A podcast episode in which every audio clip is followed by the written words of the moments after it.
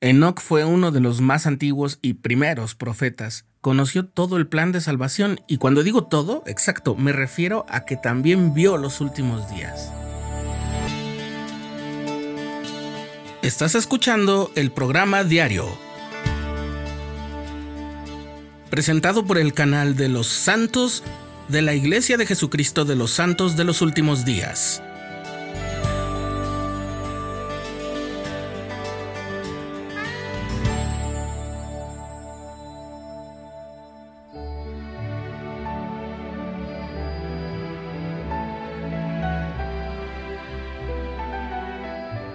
Un día, mientras tomaba una clase de instituto, el instructor nos hizo la siguiente pregunta. ¿En qué parte de las escrituras leemos profecías acerca de los últimos días?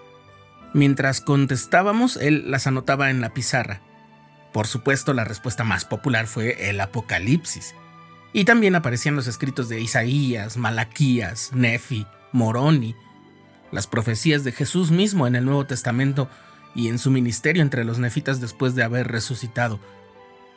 Cuando la lluvia de ideas parecía menguar, alguien mencionó al profeta Daniel y alguien más mencionó que el profeta José Smith también había profetizado sobre los últimos días. Y entonces el instructor preguntó, ¿es todo? Sonreímos y dijimos que sí, que al menos eran los lugares más conocidos. Entonces nos dijo con una sonrisa, creo que se han perdido de una de las revelaciones más grandiosas que haya habido sobre todo el plan de salvación, pero en especial sobre los últimos días y entonces escribió el nombre de Enoch y luego puso entre paréntesis Moisés 7. Luego continuó la clase con otro tema, pero consiguió despertar nuestra curiosidad. En la siguiente sesión todos habíamos leído el capítulo 7 del libro de Moisés, que resultó, como había dicho él, ser una de las porciones de escritura profética más asombrosa y sustancial que hay.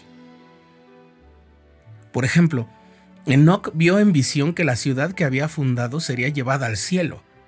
Luego dice, a partir del versículo 23, después que Sión fue llevada al cielo, Enoch miró, y he aquí todas las naciones de la tierra estaban delante de él. Y Enoch fue elevado hasta el seno del Padre y del Hijo del Hombre, que es Jesucristo. Y he aquí, el poder de Satanás se extendía sobre toda la faz de la tierra, y vio que descendían ángeles del cielo, y oyó una voz fuerte que decía, ¡Ay! Ay de los habitantes de la tierra. Y aconteció que el Dios del cielo miró al resto del pueblo y lloró, y Enoc dio testimonio de ello diciendo, ¿por qué lloran los cielos y derraman sus lágrimas como la lluvia sobre las montañas? ¿Cómo es posible que tú llores si eres santo y de eternidad en eternidad? El Señor dijo a Enoc, He allí a estos tus hermanos, son la obra de mis propias manos y les di su conocimiento el día en que los creé y en el jardín de Edén le di al hombre su albedrío. Y a tus hermanos he dicho y también he dado mandamiento que se amen el uno al otro y que me prefieran a mí su padre. Mas he aquí, no tienen afecto y aborrecen su propia sangre. Y el fuego de mi indignación está encendido en su contra, y en mi intenso desagrado enviaré los diluvios sobre ellos porque mi furiosa ira está encendida en contra de ellos. Así es, Enoch profetizó sobre el diluvio y Noé, y al leer el texto vemos que también se incluyó el arca. Pero más aún, Enoch escuchó a la tierra lamentarse y llorar, afligida y fatigada por la iniquidad que se cometía sobre ella, y Enoch, conmovido, suplicó al Señor que cuidara de Noé y de su descendencia, de modo que Dios hizo convenio con Enoch de preservar a Noé y a su progenie. Luego, dice el texto, Enoch vio el día de la venida del Hijo del Hombre en la carne, habla de Cristo, y se regocijó su alma y dijo, el justo es levantado y muerto es el Cordero desde la fundación del mundo, y por medio de la fe estoy en el seno del Padre, y he aquí Sión está conmigo. Finalmente, Enoch preguntó si después de ascender al cielo, el Mesías ya no volvería más a la tierra. Y el Señor dijo a Enoch, Vivo yo que vendré en los últimos días, en los días de iniquidad y venganza, para cumplir el juramento que te hice concerniente a los hijos de Noé. Y llegará el día en que descansará la tierra, pero antes de ese día se obscurecerán los cielos. Y un manto de tinieblas cubrirá la tierra, y temblarán los cielos así como la tierra, y habrá grandes tribulaciones entre los hijos de los hombres, mas preservaré a mi pueblo.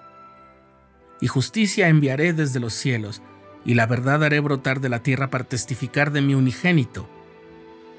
Esa verdad brotada de la tierra era el libro de Mormón. De su resurrección entre los muertos, sí, y también de la resurrección de todos los hombres. Y haré que la justicia y la verdad inunden la tierra como con un diluvio, a fin de recoger a mis escogidos de las cuatro partes de la tierra a un lugar que yo prepararé, una ciudad santa, a fin de que mi pueblo ciña sus lomos y espere el tiempo de mi venida, porque allí estará mi tabernáculo y se llamará Sión, una nueva Jerusalén.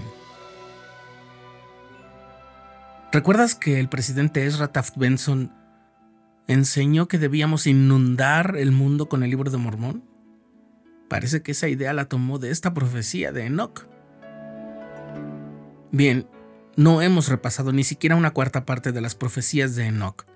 En realidad te invito a que leas esta valiosa parte de las escrituras. Verás que pronto se convierte en uno de tus pasajes predilectos, como pasó con todos los alumnos de aquella clase de instituto.